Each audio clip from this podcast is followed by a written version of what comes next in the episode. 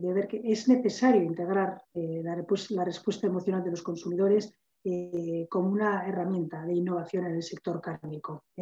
Y el consumidor para ello lo que necesita es tener unos distintivos, unos sellos o algo que le identifique aquellos productos que está comprando para que le faciliten el proceso de compra.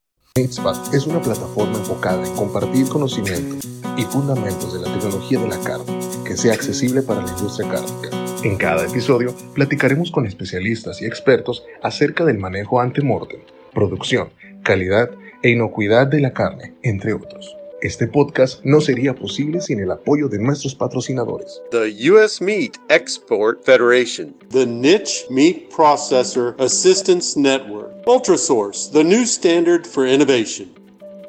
Y me gusta poner en contexto eso para ver ejemplos ¿no? de, de, de lugares, países donde esto ha tenido éxito. Eh, platicábamos con, eh, con compañeros en episodios anteriores en la Universidad de, de Labras en Brasil y nos comentaba que, que se ha visto a lo largo del tiempo, bueno, sabemos que, en países eh, pues, eh, tropicales, cierta parte de México, de Colombia, países donde, donde predomina el ganado cebuino, y, y sabemos que, que las diferencias organolépticas son marcadas, ¿no? hablamos de, de ganado, ganado a lo mejor europeo, donde tiende a marmorizar un poco mejor, me gustaría saber, hablando de, razas, ¿qué raza es la que predomina en España? Si sea Bostaurus, Bosindicus. Vale, sí, eh, en España hay muchas razas autóctonas eh, eh, para la producción de carne.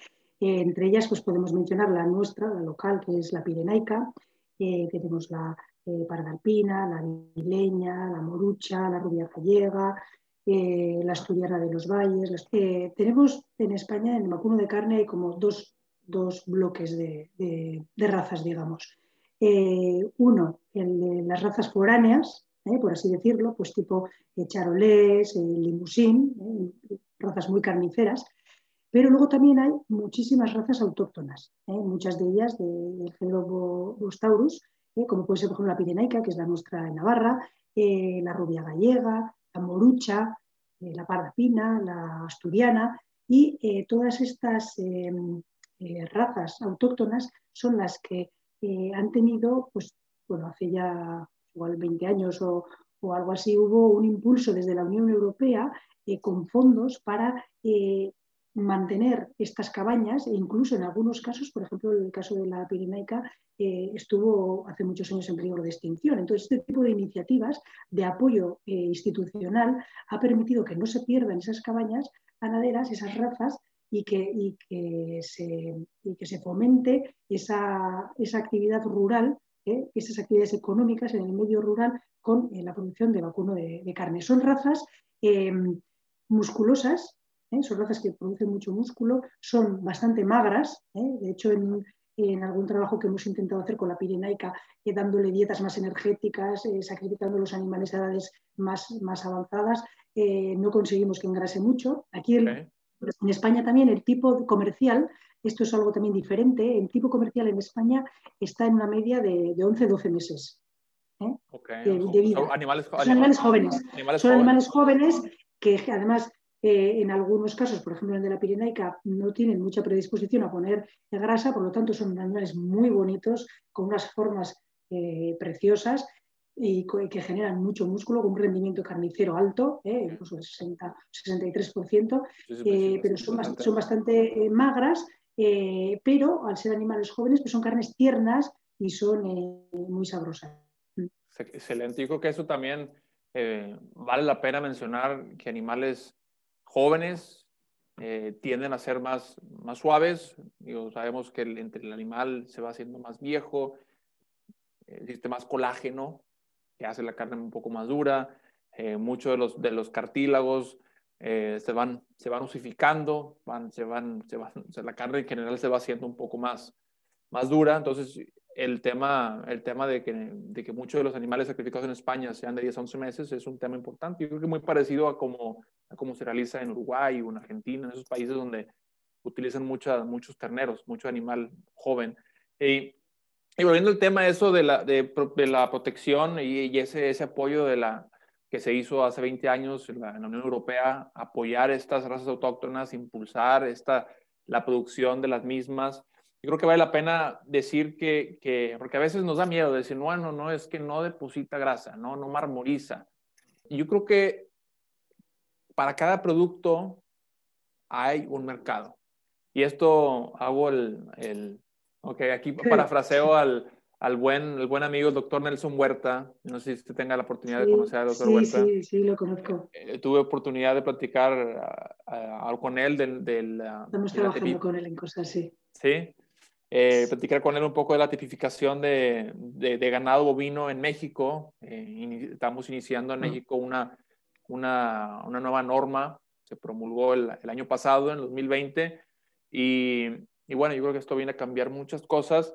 Platicamos de eso, eh, específicamente de, de, que a lo mejor en los próximos cinco años va a haber muchos productores que, que van a querer entrar al mercado y que le den un poquito más y que, y, y que su producto eh, que esté un poco mejor, a lo mejor terminarlo con, con, otro tipo de dietas para, para, que mejore la, para que mejore la calidad, pero no, no desalentando a los productores que, que, tienen a lo mejor un poco de razas más eh, posíndicos, más cebuinas, que, que, que, no marmorizan del todo bien, más magras, mayor rendimiento, pero para todo el mercado. Y ahora sí quiero, quisiera mencionar del, del ejemplo en Brasil, que, que debido a esto han, han tenido eh, el, pues un, le llaman ellos un tipo de, de producción silopastoril, donde ellos pueden decir que eh, en sus etiquetas el producto dice que fue, esta carne fue producida con cero emisión de carbono. Entonces, siendo magra, siendo una, a, animales que, que, no marmorizan bien, para todo hay un mercado, y, y bueno, sabemos que, que, ahorita hay un, hay un auge para, para, producir animales de manera más sostenible. Se, podemos ver eh, tanto que en España se ha, ha, podido lograr eso, proteger esa raza autóctona, darle, darle un valor agregado, una, una, propuesta de valor a ese producto. Y vemos que también en países como en, en Latinoamérica, en Brasil, donde ellos le dan también a... Otra cosa importante con las marcas de calidad también es que aparte de poder... Eh, certificar que tienen esa marca. Eh, otro aspecto muy importante es que son una vía de entrada en el mercado, porque el, en el caso de estas las marcas de calidad que tenemos aquí, porque el consumidor las reconoce. Y luego también es muy importante la confianza que crean en el consumidor. Por ejemplo, en Europa, cuando el problema de las vacas locas, sí. eh, se hizo un estudio, eh, profesoras que colaboran con nosotros de, nuestro, de nuestra universidad, hicieron un estudio sobre el impacto eh, en el vacuno de carne eh, de la crisis de las vacas locas. Y resultó que, por ejemplo, en el caso de la ternera de Navarra, que es la, la, la IGP que tiene la, el, la, marca de calidad europea, sí. eh, que tiene la carne de Pirenaico, eh, pues no se vio apenas eh, afectada, afectada la, venta de este producto, precisamente porque el hecho de que haya esa marca y el consumidor lo asocia con una serie de controles, de, de, de seguridad que, que le, y, de, y, de, local además, ¿no? de, algo local, y, y, hizo que esa, el hecho de tener una marca, eh, si bien en un principio, por supuesto, es un coste para el productor. Porque claro, tiene que claro, estar, claro. Pero a la larga, a la larga le, le, le A la larga, eh, cuando todo va, cuando, cuando puede haber un problema, cuando hay un problema, eh, muchas veces son, son aspectos, son cosas que, que, que permiten eh, mantenerse en el, en el, en el sector. El mercado. del sí. mercado. Sí. sí. No, excelente. Creo que esto, esto está muy interesante. Eh, lo que estoy platicando, creo que tenemos una pregunta más. Eh, platíquenos, tenemos, nuestra audiencia está interesada en saber qué, qué se está haciendo en otros países, como, como en Europa, eh, cuáles son algunas de las inquietudes y retos futuros que, que se están viendo tanto en España, tanto en la Unión Europea, eh, muy, muy enfocado en el sector vacuno y bueno, si, si, gusta platicarnos un poquito al respecto de, de, de esto, a, a, ver cómo, cómo se está viendo en Europa. Eh, la Unión Europea es el tercer productor mundial de carne de vacuno, lo que contribuye pues, a la economía, el desarrollo rural, la vida social, la cultura, la gastronomía ¿eh? en Europa. Y hay una gran diversidad de razas, de tipos de animales, de sistemas de cría, y todo eso es una fortaleza, pero a la vez también es una, es una debilidad en algunos casos, porque la industria muy a menudo está fragmentada y no está concentrada, con lo cual no tiene tampoco mucho, mucho poder. ¿eh? Eh, además, a esto se le une que cada vez hay más preocupaciones sociales con respecto al bienestar animal, a los problemas medioambientales.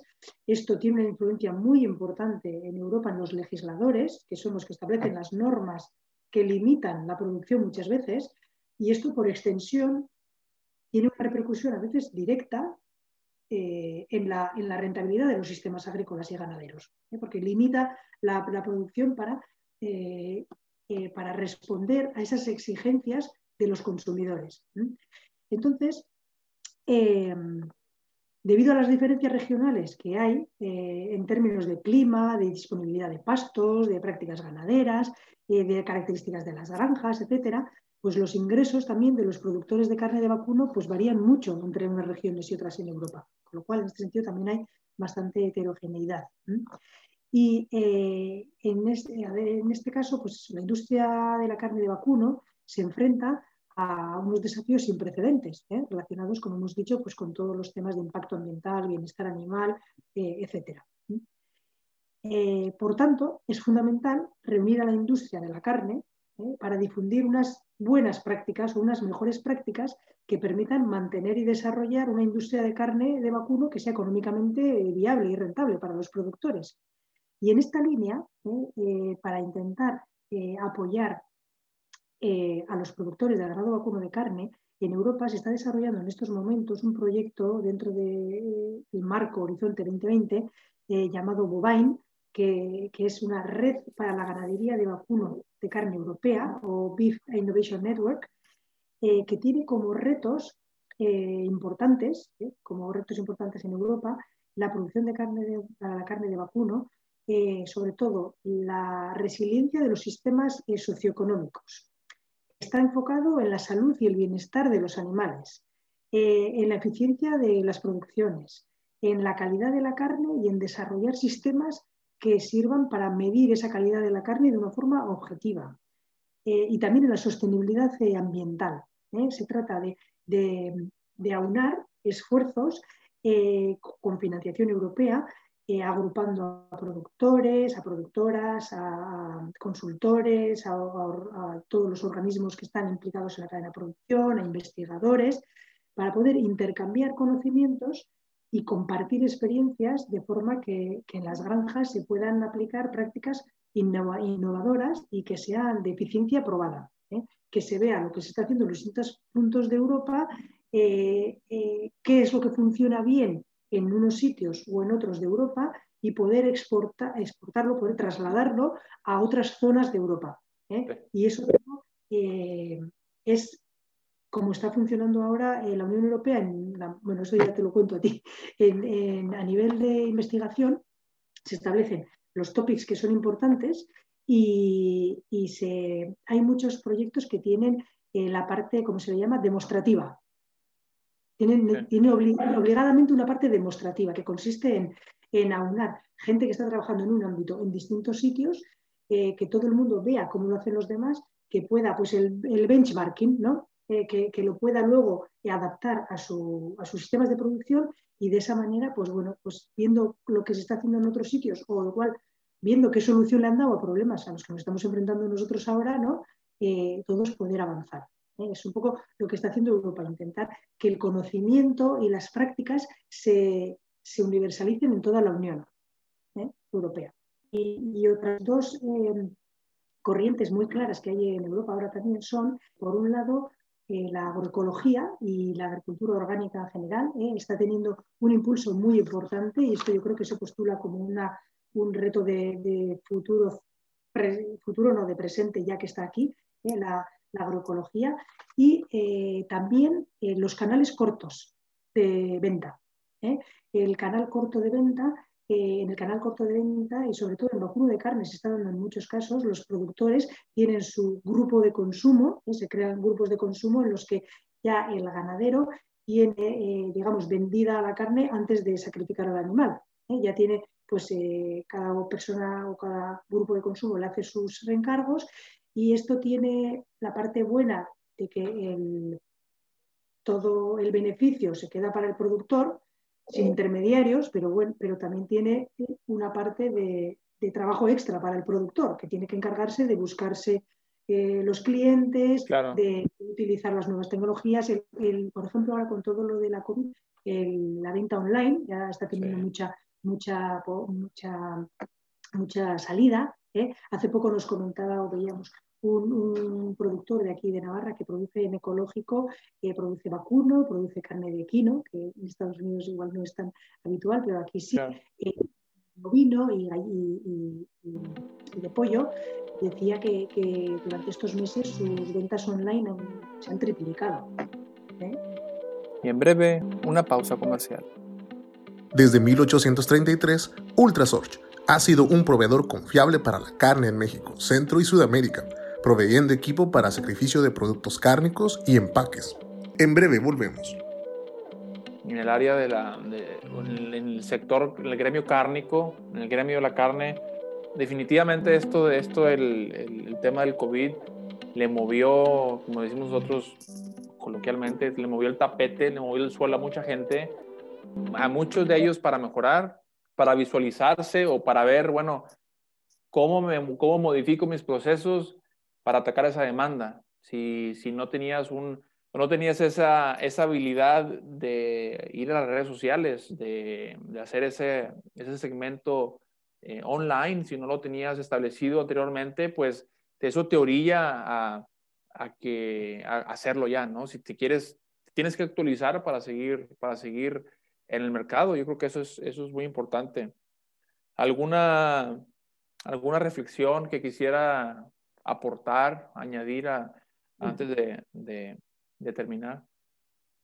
Pues uniendo un poco todo lo que hemos estado viendo y tomando como eje central el análisis sensorial, sí me gustaría hacer una última reflexión en el sentido de, eh, ver que es necesario integrar eh, la, respuesta emocional de los consumidores eh, como una herramienta de innovación en el sector cárnico.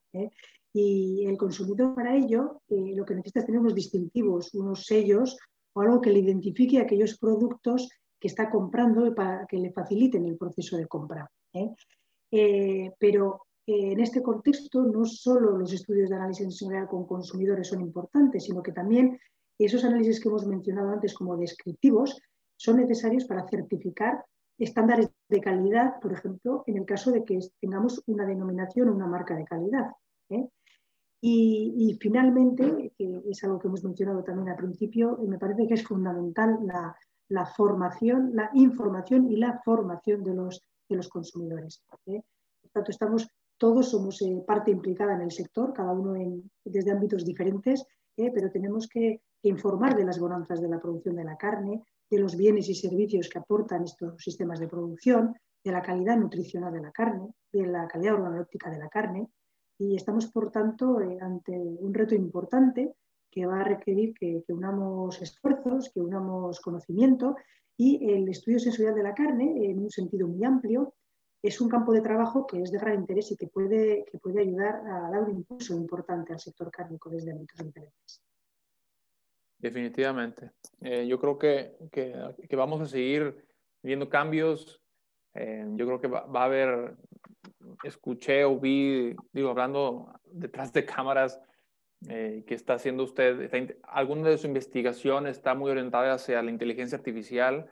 No sé si a lo mejor quiere platicar un poco acerca de los de sus futuros proyectos que empieza, que usted piensa evaluar o, investigar en los próximos tres, cinco años, a lo mejor para que la gente eh, pues esté, alerta y atenta a la investigación próxima en estos momentos los proyectos en los que, en los que estamos eh, son, digamos, de dos ámbitos, eh, que son los que mencionaba además al principio como inquietudes personales. ¿no? Eh, por un lado, estamos trabajando en desarrollo de, sensores en distintas zonas del espectro para, para, identificar compuestos relacionados con la calidad de la carne y en algunos casos también con seguridad alimentaria. Eh, también en inteligencia artificial aplicada a la, clasificación de canales, ¿eh? en este caso con carne equina en concreto, y luego otro proyecto muy bonito que es el, de, ah, la alimentación de, de, la cabaña de vacuno de carne con subproductos generados de la industria alimentaria. Navarra, tiene, Navarra es una zona agrícola y ganadera muy rica eh, dentro de España, es de las más potentes, y tiene una industria eh, conservera y de congelados muy importante, que genera muchísimos... Eh, no, les, no residuos porque, porque se vuelven a utilizar, por lo tanto son recursos, genera muchos recursos que, bueno, que pueden suponer en un momento dado un problema para, la industria porque tiene que deshacerse de ellos. Entonces, estamos trabajando con una empresa que, lo que hace es recolecta todos esos eh, recursos y prepara eh, microsilos para eh, cabaña ganadera, para alimentación de cabaña ganadera.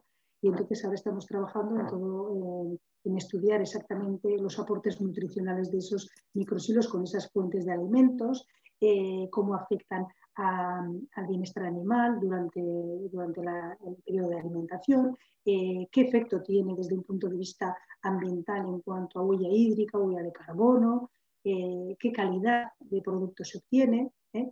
y un poco dentro de lo que es eh, la economía circular, estamos trabajando también en eso y en algunos otros aspectos de, ganadería extensiva y son proyectos, la verdad es que, muy bonitos. No, no, no, excelente.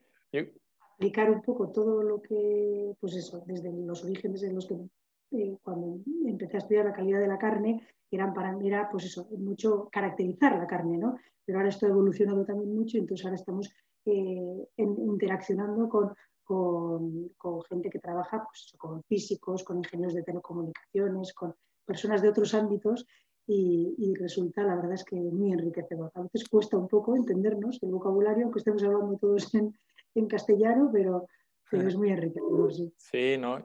Una de mis pasiones es eso, los desperdicios, bueno, no desperdicios, o los recursos que no se utilizan del todo bien en el área de alimentos. Digo, con mi experiencia en el área del retail y el supermercado, viendo pues, que la carne a veces no es aprovechada del todo, pues mi, investigación se ha, se ha, basado en eso, en darles herramientas, tecnologías a, a, la gente del supermercado para, para optimizar la, la vida en aquel, los productos cárnicos. Pues bueno, yo creo que, que pues le queremos agradecer por, por, su tiempo el día de hoy. La verdad, hablamos en muy poco tiempo de muchísimos temas. Yo creo que eso nos, nos puede servir para, inclusive para en, próximos episodios eh, de volver con usted. Y le, le, queremos agradecer por su tiempo. Pues muchas gracias por su tiempo y, y esperamos, esperamos verla pronto ojalá y en un próximo RMC o próximos conferencias de carne nos podamos topar y, y, platicar más al respecto. Pues muchísimas gracias por la invitación, ha sido un placer eh, charlar contigo sobre estos temas tan interesantes y sí, espero que, que todo esto se solucione y podamos vernos en el siguiente RMC. Le recordamos a nuestra audiencia que si tienen preguntas, eh, dudas acerca de algún tema en específico que ustedes estén buscando, háganosla saber, mándenos un correo a info.meetspad.com. También si quieren recibir notificaciones acerca de los nuevos episodios y nuevo contenido que estaremos publicando en las próximas semanas, pues suscríbanse a www.meetspad.com slash español.